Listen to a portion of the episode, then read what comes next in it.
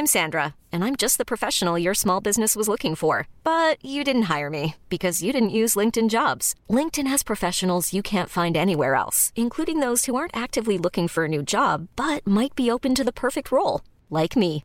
In a given month, over 70% of LinkedIn users don't visit other leading job sites. So if you're not looking on LinkedIn, you'll miss out on great candidates like Sandra. Start hiring professionals like a professional. Post your free job on linkedin.com/achieve today.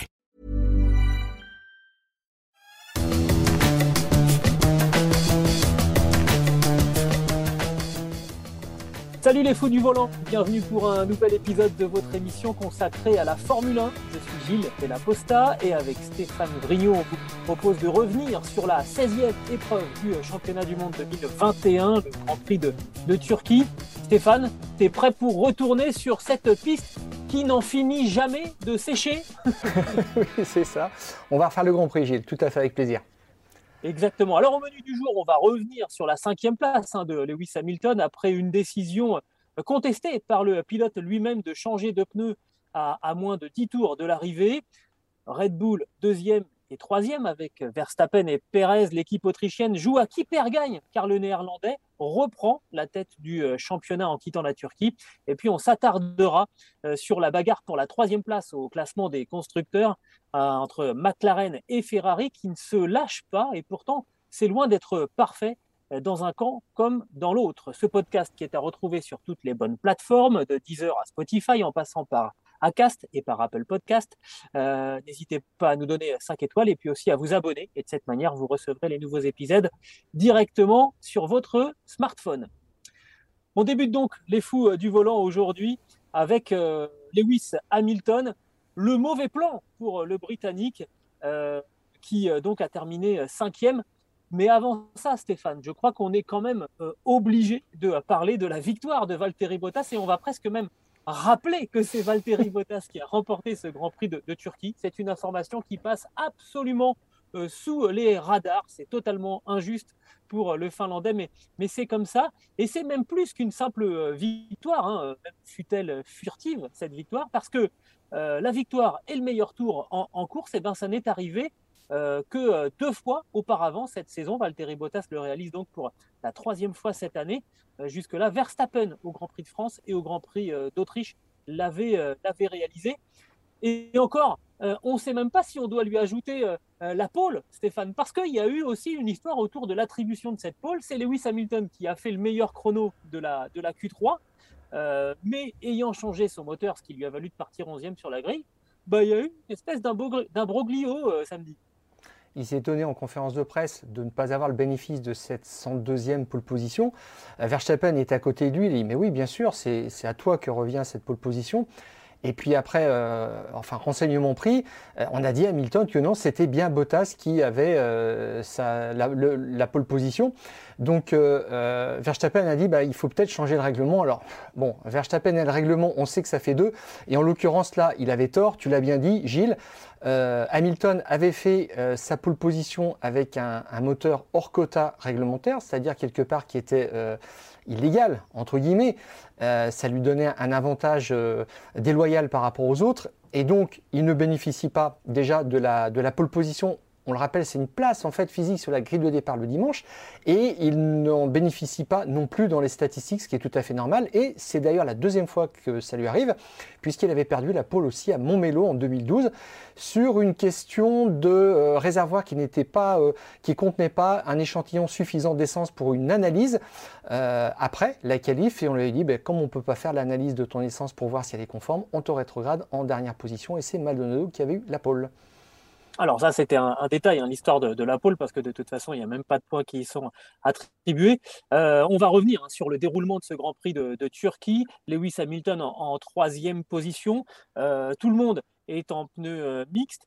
Son équipe euh, l'appelle à plusieurs reprises pour rentrer au stand pour changer de, de pneus et lui ne, veut pas dans un premier temps. Il va repousser plusieurs, euh, convocations, on va dire comme ça, par, son équipe. Finalement, je crois que c'est à sept tours de l'arrivée qu'il décide euh, d'obéir. Il va perdre deux places sans jamais pouvoir les, rattraper. Alors là, je m'adresse à ceux qui nous regardent ou à ceux qui nous écoutent sur le podcast. Mais en préparant ce podcast, je me suis dit que c'était quand même étonnant de la part de Mercedes de ne pas faire confiance à un septuple champion du monde. Et puis j'ai lu l'article que tu as écrit sur eurosport.fr et là j'ai compris euh, qu'on n'avait pas du tout la même lecture de cet événement, euh, toi et moi, euh, Stéphane, parce que pour toi, bah, Lewis Hamilton, il a un petit peu baladé Mercedes pendant, pendant 11 tours.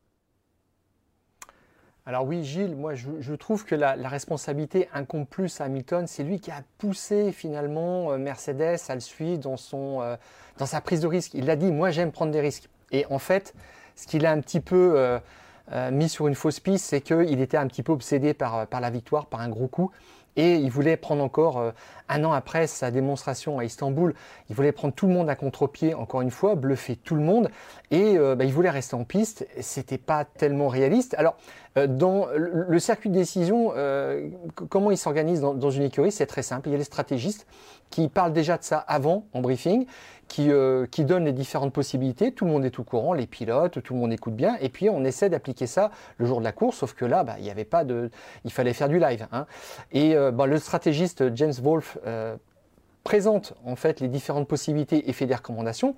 Et il faut savoir que c'est euh, Toto Wolf qui a le final cut là-dessus. Rien ne se fait sans l'accord du boss. Voilà, tout simplement. Et une fois que le boss a pris la décision, ça redescend au niveau de l'ingénieur de course du pilote qui prévient son pilote en disant il faut rentrer. Et on a entendu Bono euh, crier box, box, box au 40e tour. Euh, Verstappen s'est arrêté au 37e tour, Bottas au 38e, c'était assez raisonnable. Et puis le podium était, en vue à ce niveau-là. Et puis c'est là qu'Hamilton a dit attendez, non, mes pneus sont encore bon. Alors c'était tenable pendant 2, 3, 4 tours. Et puis à un moment où les courbes de performance se sont quand même croisées.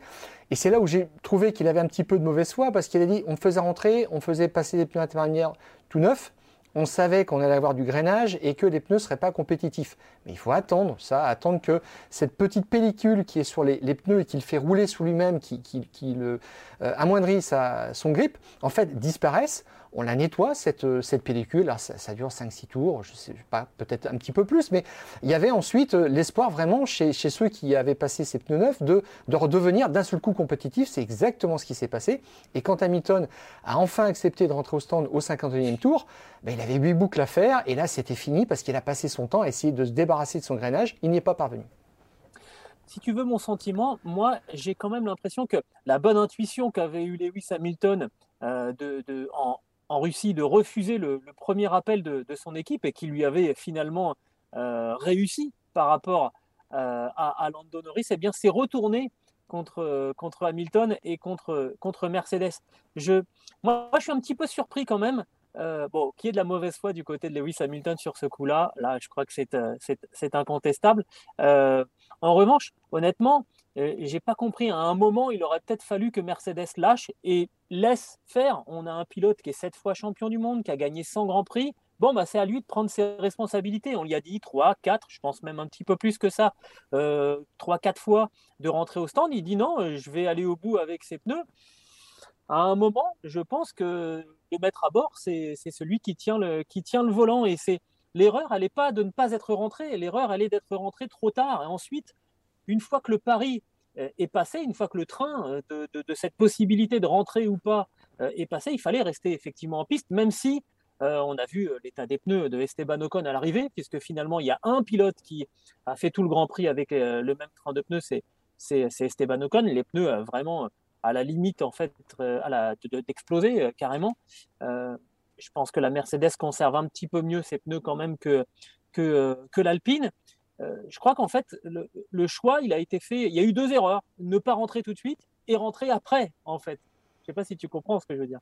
Oui, pour moi, en fait, apparemment, Hamilton est rentré 5 tours trop tard, mais il fallait le faire. De toute façon, la cote d'alerte, ça a commencé à être le tournant du 46-47e tour. Euh, si on regarde bien, Hamilton avait 3 secondes 3 de retard sur Verstappen, c'était tenable au 46e tour. 3 tours plus tard, son retard a doublé, il passe à 6 secondes 8. Et pendant ce temps-là, ben, Leclerc est en train de s'écrouler en tête de, la course, il se fait déborder facilement par, par Bottas. Et c'est là qu'on s'aperçoit que ces pneus sont, fichus. Il le disait depuis 2-3 tours, ça, n'allait plus. Et c'est là où en fait il fallait, euh, il fallait rentrer. Et euh, Mercedes a relancé euh, Hamilton. Il a dit mais non, mais à cet instant-là, il a dit mes pneus sont bons. Alors on pouvait le croire, mm. c'est Lewis Hamilton, voilà. sauf que après il a été démenti par ce qui s'est passé. et je dirais que ne, rester en piste, c'était un très grand risque et ah, euh, Ocon l'a fait euh, et Hamilton a dit ah bon alors s'il l'a fait c'est que moi je pouvais le faire. Euh, bon, Ocon et Hamilton n'ont pas piloté exactement dans la même galaxie. Si tu regardes bien les, temps autour, Ocon a fait son meilleur temps presque à deux secondes du meilleur chrono d'Hamilton sur cette course.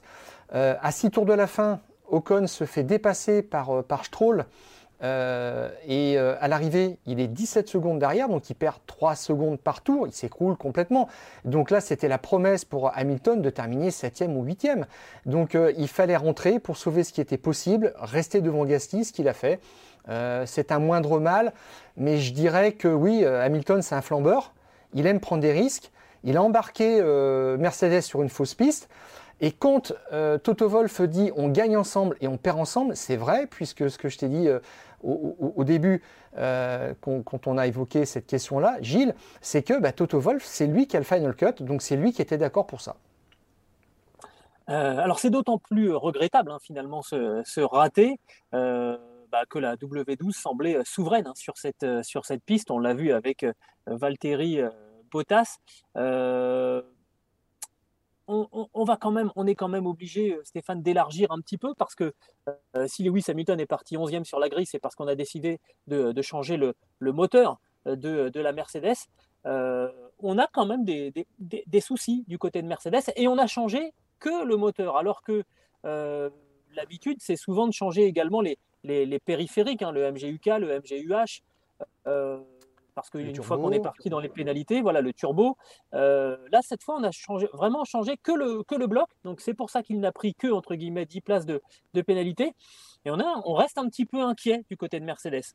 Alors, on reste inquiet quant à la fiabilité chez Mercedes. Toto Wolff l'a dit très clairement à plusieurs reprises. Et ça, c'est un petit peu bizarre parce que on ne confie pas ses faiblesses, normalement, même à l'adversaire, en disant euh, on a changé le, V6, donc le bloc euh, principal, la, pièce euh, maîtresse du, moteur, mais on a des doutes sur le reste. Et en fait, on a changé le moteur, il l'avait expliqué, parce qu'au banc, ils entendent des bruits bizarres, étranges, dont ils ne connaissent pas la provenance. Et il a dit, on a déjà eu des, des, choses comme ça par le passé et ça nous a coûté cher. Et l'obsession vraiment, c'est d'éviter un abandon. Et je dirais que euh, si les investigations continuent chez Mercedes, c'est qu'on n'est pas tranquille, c'est qu'on pense peut-être aussi devoir changer d'autres éléments euh, soumis à pénalité euh, plus tard dans la saison, donc qui, vaudront 5 places de pénalité sur, une grille s'il faut changer un turbo, quelque chose comme ça.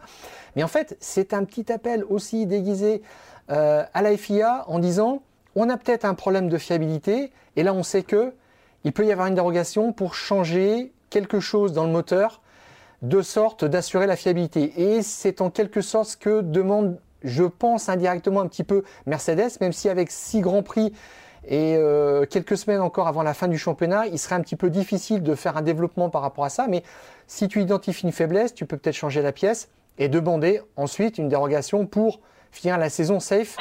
Euh, c'est peut-être un petit peu sans filigrane ce que demande Mercedes.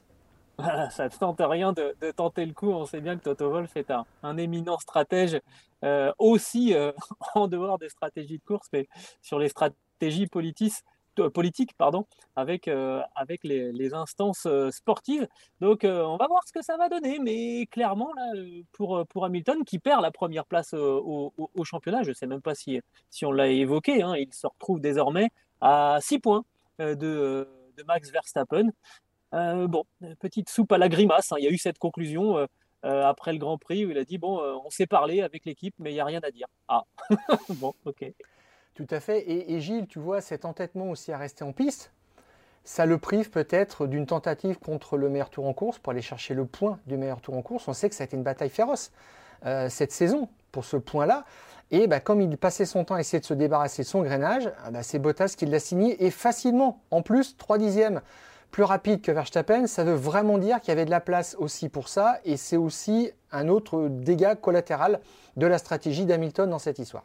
Deuxième sujet qu'on voulait évoquer dans les fous euh, du volant aujourd'hui, c'est Red Bull qui joue euh, un petit peu à, qui perd gagne. Hein. Les Red Bull qui n'étaient pas au rythme des Mercedes en, Turquie. Verstappen termine deuxième, Perez sur la troisième marche du, podium et c'était honnêtement le, meilleur résultat possible. Peut-être en, un mot, Stéphane, la RB16B, donc la voiture exploitée par Verstappen et, et Perez, elle n'était pas dans le coup hein, ce week-end. Euh, c'est la première fois que ça arrive cette année. Elle était larguée euh, sur un tour, en rythme de, course, donc sur la longueur d'un relais, sur le sec, sur le mouillé. Euh, Verstappen a dit vraiment qu'il était limité, qu'il ne pouvait pas aller chercher la Mercedes. Perez a dit qu'il n'était pas à l'aise au volant de cette voiture. Alors que Red Bull avait annoncé que Istanbul était un circuit fort pour sa voiture. Alors ça, c'est extraordinaire, puisque Marco nous avait vraiment dit que les trois Grands Prix à venir, à commencer par Istanbul, c'était euh, l'affaire de, Red Bull et euh, Horner a rétro-pédalé après euh, le week-end en disant que non, c'était pas comme ça et que c'est en fait un mauvais circuit.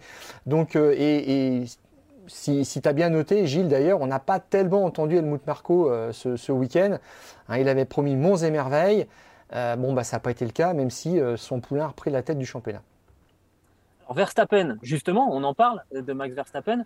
Euh, c'est la deuxième fois de suite hein, qu'il termine deuxième et c'est la deuxième fois consécutivement qu'il est content de terminer euh, deuxième. C'est probablement une nouvelle euh, manifestation du changement de logiciel en quelque sorte hein, qui s'est opéré chez, chez Max Verstappen. Il est passé en mode titrable, si tu peux me permettre cette expression.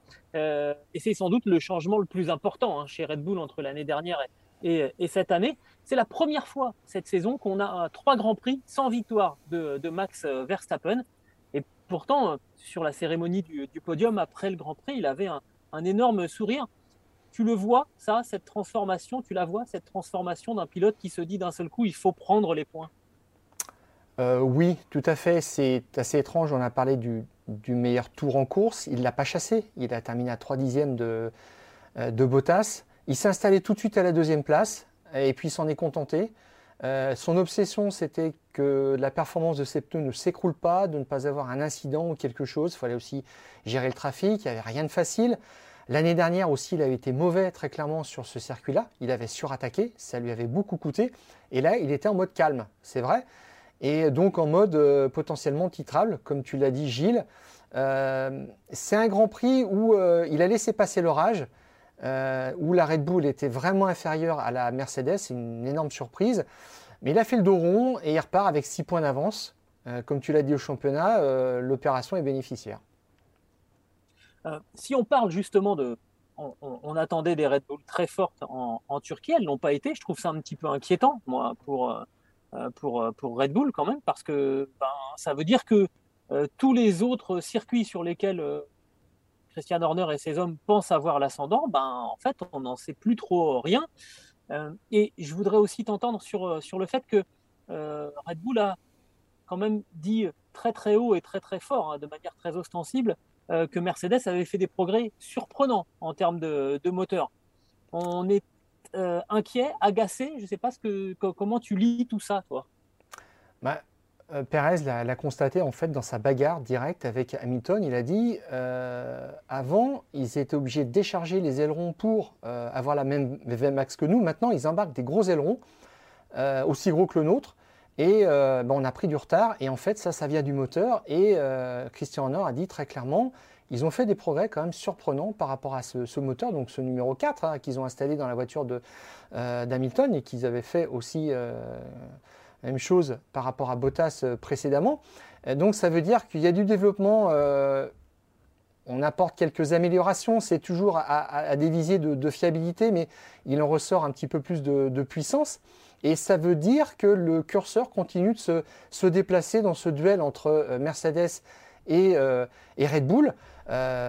sur le, terrain de la puissance, sur le terrain des appuis. Là, c'était aussi l'adhérence. Euh, les organisateurs avaient nettoyé énormément le bitume qui donnait beaucoup de grippe. Eh bien, ça n'a pas du tout fait les affaires de Red Bull. Alors, Red Bull nous dit maintenant qu'ils euh, vont être très très bien à Austin et ensuite à Mexico. Bah, rien n'est moins sûr. On verra. Bon, alors, il faut dire aussi que le circuit de, ce Grand Prix de Turquie, euh, finalement, c'était plus du tout le même cette année par rapport à l'année dernière. Il y a eu un tel traitement pour renforcer l'adhérence que euh, fatalement, toutes les simulations, toutes les projections qu'on avait fait euh, dès les premiers tours de roue euh, lors de la première séance d'essai libre, on a, on a très vite compris que, tout ça, ça avait changé, que c'était même plus le, le, même circuit. En fait, c'est le même dessin, mais le, circuit avait totalement changé. Tu as évoqué Sergio Pérez. Eh bien, écoutez, Sergio Pérez, il a fait le, job ce week-end. Il était sur, sur, le, sur le podium j'ai envie de dire, Sergio Pérez était de retour sur les radars ce week-end en, Turquie. Euh, il a inscrit 15 points dimanche, alors qu'il n'en avait marqué que 16 sur les six derniers Grands Prix précédents. Euh, il était aux abonnés absents et il a fait, euh, il a fait son retour effectivement dans, le giron des, pilotes qui, qui, comptent, qui peuvent aider Red Bull parce que non seulement il marque les points de la troisième place, mais en plus il a sacrément mis le bazar dans la stratégie de, Lewis Hamilton en, résistant aux Britanniques euh, très très longtemps. Euh, rôle que, finalement Bottas par rapport à Verstappen en Russie n'avait pas voulu avoir et je trouve que c'est plutôt en l'honneur du, Finlandais. Mais il était là, euh, il était là, Pérez. Alors il était là, c'est lui qui a accéléré en fait l'usure des pneumatiques d'Hamilton. C'était son job pour une fois. Je crois que ça faisait depuis le, donc le Castellet qui n'avait pas fait un podium. Euh, mais euh, Gilles, il était encore un petit peu en mode poissard parce qu'il euh, était avec, on va dire, l'ancien pit crew de, Red Bull. Tu sais, ils avaient eu des problèmes à, Monza et ensuite à Sochi, à Monza avec Verstappen, le, fameux pit stop catastrophique qui avait mené à l'accrochage, et puis avec Perez en, Russie. Et là, en fait, Red Bull a réussi le tour de force de faire pour Verstappen un arrêt au stand en, en 2.15, donc ce qui est quand même très précieux, toujours. Hein. Et euh, ils ont servi euh, Perez en 2,56. En, Ça veut dire que là, vraiment, il y a un gap et qu'on ne s'explique pas vraiment. On a l'impression qu'ils sont au taquet en fait, pour Verstappen et que euh, Perez est encore l'éternel numéro 2, je dirais. Pour une fois, il a fait le job. Normalement, il devrait être là à longueur d'année et on s'étonne presque aujourd'hui qu'il soit là et qu'il soit capable de le faire. C'était nécessaire, mais Red Bull a perdu 3 points quand même au championnat constructeur par rapport à Mercedes. Euh, qui en a 36 d'avance, je crois. Donc euh, euh, Red Bull est un petit peu en retard à ce niveau-là et c'est la, faute de Pérez, on va dire tout simplement, même s'il a eu un petit peu de malchance. Exactement. Alors, au-delà de Pérez, on a eu aussi des grosses résistances hein, de, Yuki Tsunoda, qui s'est absolument pas caché d'avoir fait du zèle face à, face à Lewis Hamilton pour, pour favoriser son, camp, et puis Pierre Gasly aussi, hein, qui, qui, a été, qui a été offensif par rapport à, Hamilton. Bon, après, faut bien comprendre, hein, euh, chacun, chacun joue sa place. On n'est pas forcé euh, non plus de laisser passer parce que c'est Lewis Hamilton. Verstappen a, vraiment remercié, on l'a vu, euh, Perez à l'arrivée du Grand Prix pour avoir fait le travail de SAP. On va dire, c'est c'est comme ça. Il, faut, il y a des fois, dans des, il y a des phases de course où, on en passe, un pilote en, passe par là. Et euh, Tsunoda était euh, fier de dire ben Moi, j'aurais aimé le bloquer 20 tours. Euh, Hamilton, je l'ai bloqué 8 tours, c'est pas suffisant. Je veux vraiment que Max soit, champion du monde. Bon, là, au moins, on est au courant. C'est la première fois aussi qu'on le voit vraiment en situation de, d'avoir un impact chez AlphaTauri et au-delà, même chez Red Bull. Donc, ça, c'est, vraiment très appréciable. Gasly, lui, il a été coriace comme d'habitude en piste, il a fait le job. Euh, tout simplement. Mais c'est peut-être un nouveau facteur aussi qui rentre en ligne de compte pour la fin de saison. Je ne sais pas si Bottas sera aussi en forme, mais si euh, Tsunoda est aussi là pour euh, bloquer un petit peu dans le trafic, etc., ça peut, ça peut jouer aussi pour, pour Verstappen. On ne sait pas finalement où se situera vraiment le, le, point de bascule dans ce championnat, et c'est peut-être sur un fait comme ça qu'on ignore encore aujourd'hui, sur les stratégies, sur euh, la puissance moteur, sur l'aéro, on sait, ne sait pas encore, mais tout ça est passionnant. clairement, il reste six grands prix hein, euh, au moment où on enregistre euh, cette émission, Stéphane, six grands prix, et c'est quand même très très compliqué de savoir comment vont tourner les, les, débats, mais clairement, là, dans le clan de chez Red Bull, si Perez commence à, retrouver de la performance et si Tsunoda vient s'en mêler aussi, on va avoir l'avantage du nombre. Ça veut dire qu'on a éventuellement quatre voitures quatre euh, possibilités de jouer des, stratégies. contre deux à Mercedes.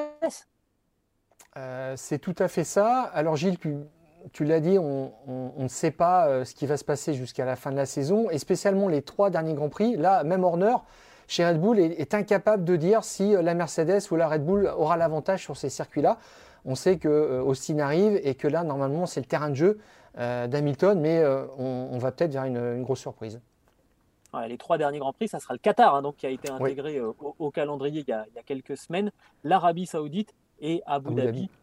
Voilà, la, seule des trois dernières destinations que, que, que l'on connaît, eh ben on va, en gros, on va encore se régaler un bon moment. Le dernier acte des fous du euh, volant, euh, pour lequel, avec Stéphane, on va s'intéresser à la bagarre pour la troisième place du classement des, constructeurs. On y revient régulièrement hein, depuis euh, le début de la saison parce que McLaren et Ferrari ne se lâchent décidément pas. Ce week-end, Charles Leclerc a terminé quatrième après avoir tenté le coup pour aller euh, chercher une place sur le podium ou même, je pense qu'à un moment, le Monégasque a pensé pouvoir euh, s'imposer. Carlos Sainz, lui, est remonté euh, de la dernière ligne jusqu'à la huitième place à l'arrivée.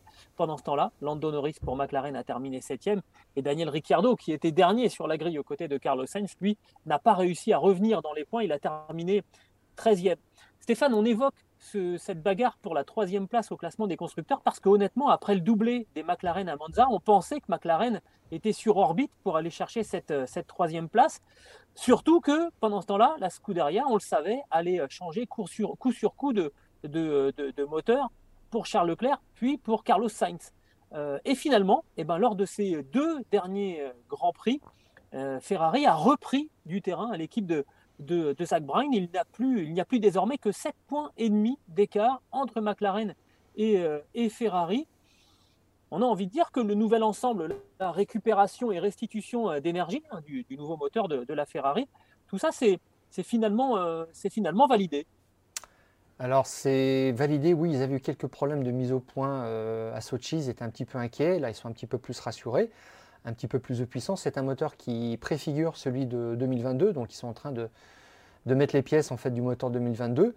Et euh, une fois que ce sera fait, euh, il sera, euh, en service pour, l'an prochain.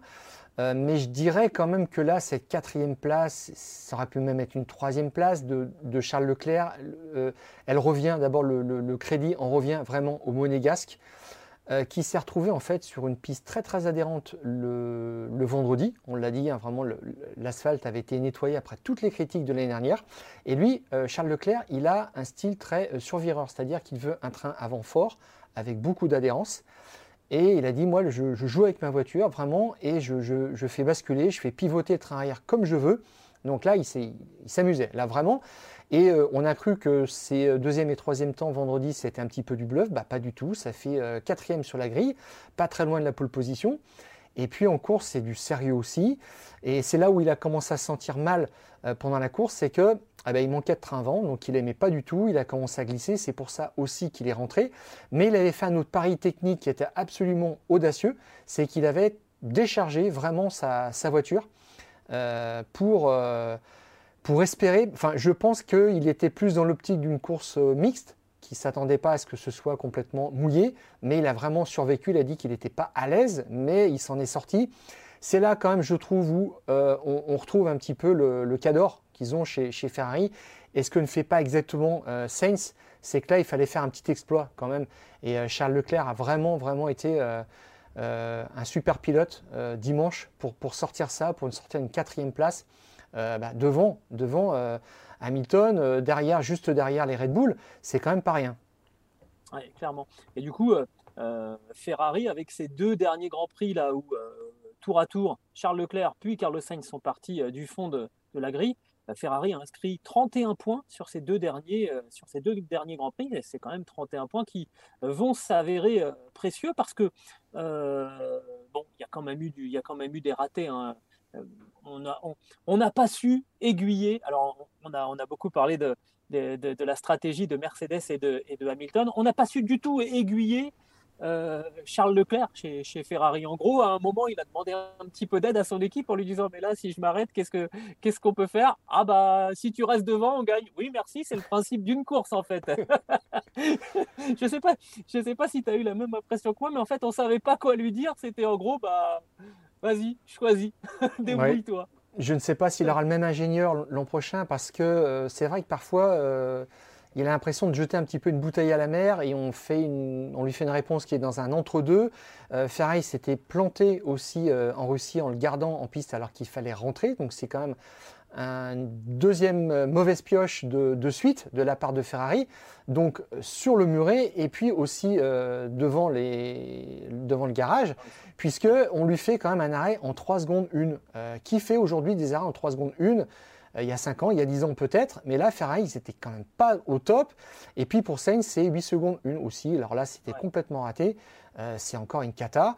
Euh, là-dessus, Mattia Binotto a dit c'était un, le, les quatre roues étaient changées et on a eu un problème en fait de commande manuelle du feu vert pour que Sainz puisse redémarrer et repartir de son emplacement. Ça fait rêver quand même. on, ah, se plante sur voilà, en, 2021, euh, à, l'heure d'une technologie aboutie en Formule 1, on, a des problèmes pour allumer un, voyant vert dans les stands.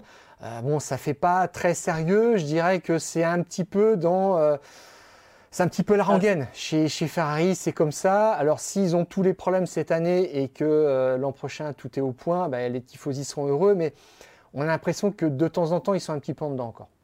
Alors, je vais te dire le fond de ma pensée. Bon, cette histoire de. En fait, c'est une, nouvelle procédure. Hein. Dans, les stands, désormais, les mécanos, une fois qu'ils ont euh, vissé euh, l'écrou de, la roue, doivent appuyer sur un bouton euh, pour valider en fait leur, opération.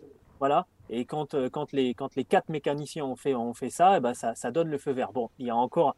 C'est un, truc bête comme chou. Hein mais bon, il y a encore un problème de ce côté-là. Euh, ça, va être réglé, ça va être réglé rapidement. N'empêche que c'est quand même très très intéressant de voir que moi j'ai le sentiment que Ferrari, euh, en, intégrant des éléments moteurs là de l'année prochaine, est, en train de prendre un train, d'avance, sur le reste du, euh, du peloton. Et pendant ce temps-là, ils continuent de, de, lutter face à McLaren pour essayer d'arracher cette troisième place au, au classement des, constructeurs une équipe McLaren qui me donne moi le sentiment d'être euh, par intermittence. Hein. Je ne sais pas ce que tu en penses, mais j'ai relevé quand même une statistique. Euh, McLaren avait marqué 45 points euh, lors, de, lors du Grand Prix de, de, Monza avec le, le doublé, la victoire de Ricciardo, la deuxième place de, Norris, le meilleur tour en course de, Ricciardo et aussi le point ramené par l'Australien lors de la course de, qualification. 45 points sur un week-end à Monza. Garde ce chiffre en tête. Si tu enlèves Monza, sur les cinq autres derniers Grands Prix, McLaren a marqué 32 points. 32 points euh, en, en 5 Grands Prix. Autrement dit, on a le sentiment que McLaren est en train de prendre l'eau et qu'il y a le résultat de Monza qui lui permet pour l'instant d'avoir le nez un petit peu au-dessus de la, ligne de flottaison. Mais je trouve ça assez inquiétant en fait. Alors il faut le voir par rapport à ce que fait aussi Ferrari. Je te dirais Gilles que Ferrari a deux pilotes qui sont vraiment complémentaires, ce qui n'est pas du tout le cas de euh, McLaren. Alors pour revenir à ce qui s'était passé en Russie, en fait, Ferrari avait dit on a laissé euh, Leclerc un tour euh, de plus en piste parce qu'on privilégiait Sainz et on ne voulait pas qu'il se gêne dans la voie des stands. Et, là, euh, ce week-end, c'était Leclerc qui avait la priorité et c'était Sainz qui se mettait au service de Leclerc. On l'a vu, il donne l'aspi à Leclerc pour lui permettre d'arracher une place en, Q3. Et puis dans tout ça, euh, en, Q, 1 il avait sorti en fait euh, Ricciardo de, de la zone déqualifiée. Et Ricciardo, après, ben, avait euh, changé de moteur tout simplement. Donc, en fait, indirectement, Sainz avait éliminé tout simplement Ricciardo dans cette course. C'est assez incroyable. Donc, c'est quand même bien joué. Euh, Sainz prend des pénalités, mais il arrive à influencer quand même cette, bataille entre euh, Ferrari et, McLaren. Et on sent que chez McLaren, ils ne peuvent compter que sur Norris. Et encore, il a dit ce week-end, la, la voiture n'encaisse pas bien sur cette piste-là les pneus tendres. Il n'y a rien à faire avec la façon dont il faut la piloter. Donc là, c'était perdu d'avance dès le, vendredi. Il savait qu'il faisait un trait dessus. Bon, je crois qu'il arrache quand même P7. Euh, Ricciardo est, perdu dans cette histoire. Il doit être 14e ou 15e. Ils sont nulle part. Et la voiture n'est pas très polyvalente. Ils ont réussi un gros coup à Monza parce que c'est un circuit de vitesse, ils ont la puissance du moteur Ferrari, mais quand il faut faire fonctionner la voiture vraiment sur des longs appuis, dans des virages à moyenne ou haute vitesse, là, il n'y a plus personne. Donc c'est là-dessus qu'ils doivent travailler, ils le savent. Maintenant, c'est que du réglage parce qu'il n'y a plus personne qui fait du développement, mais on sent finalement que euh, Ferrari a un package un petit peu plus complet pour la fin de la saison. Et je mettrai une petite pièce sur eux pour la troisième place au championnat, même si McLaren a passé la quasi-totalité du championnat à la troisième place. Oui, c'est sûr. Euh, je suis, d'accord avec toi. Je, je, le sens un petit peu mieux. La dynamique, en tout cas, elle est du côté de, de, de la Scuderia. Euh, après, voilà, on sait bien hein, que, Daniel Ricciardo, s'il y a une possibilité, il l'a déjà fait, sera, sera là. Mais c'est quand même assez étonnant hein, de, euh, de, de, voir quand même euh, à quel point on a du mal. on a l'impression que McLaren a, un chewing-gum collé à la basket et le chewing-gum, c'est la Scuderia et qu'ils n'arrivent pas à s'en débarrasser alors que honnêtement, si tu si tu fais pas trop attention au, au, point, tu dis non non mais ils sont largement devant. Eh ben non, pas tant pas tant que ça. Il y a ça doit commencer à les agacer quand même. Et la différence entre la troisième et la quatrième place au, championnat des constructeurs, elle se chiffre en, millions de dollars. Hein. Oui, et dans cette histoire aussi, bah, on peut être un petit peu cocardier. On peut souligner que Mattia Binotto a apprécié encore une fois le travail de Laurent Mekies, puisque Mattia Binotto était resté à Maranello pour euh, suivre le développement de la, de la voiture. Là, on est vraiment dans les dernières semaines de développement de, la monoplace 2022. Et euh, il avait délégué euh, toutes les décisions en fait à Laurent Mekies sur le terrain. Et euh, bah, il y a eu des choix quand même assez audacieux. On, le redit vraiment, peu d'appui sur la voiture de, Leclerc. un petit couac au niveau de la stratégie. Peut-être le podium qui était accessible, mais à l'arrivée, ça fait quand même des gros points et euh, une lutte euh, qui est toujours aussi indécise au, championnat. Euh, et Mattia Binotto sera encore absent. il a dit deux grands prix d'ici la fin de la saison, Mexique et Brésil, je crois. Donc, bon, bah, c'est peut-être Laurent Mekies qui portera chance aussi à la Scuderia en la guidant parfaitement. Bah, écoute, on lui souhaite bonne chance aux Français. Voilà donc pour euh, ce que l'on pouvait dire après ce, Grand Prix de, Turquie. Euh, la prochaine étape, ça sera le, Grand Prix euh, des États-Unis hein, sur le circuit des, Amériques à Austin, au, Texas. La course aura lieu le, le, dimanche 24 octobre. ce podcast qui est à retrouver sur toutes les bonnes plateformes d'écoute, de Deezer à Spotify, en passant par Acast et par Apple Podcast. Notez-nous, donnez-nous 5 étoiles si vous avez apprécié et puis abonnez-vous. Comme ça, là, au prochain épisode, eh bien, il arrivera directement euh, sur votre smartphone. Je crois qu'on a tout dit, Stéphane. Il ne nous reste plus qu'à donner rendez-vous euh, à, à, nos, à, à, ceux qui nous écoutent ou à ceux qui nous regardent euh, la semaine prochaine. Et puis d'ici là, coupe le contact. le contact.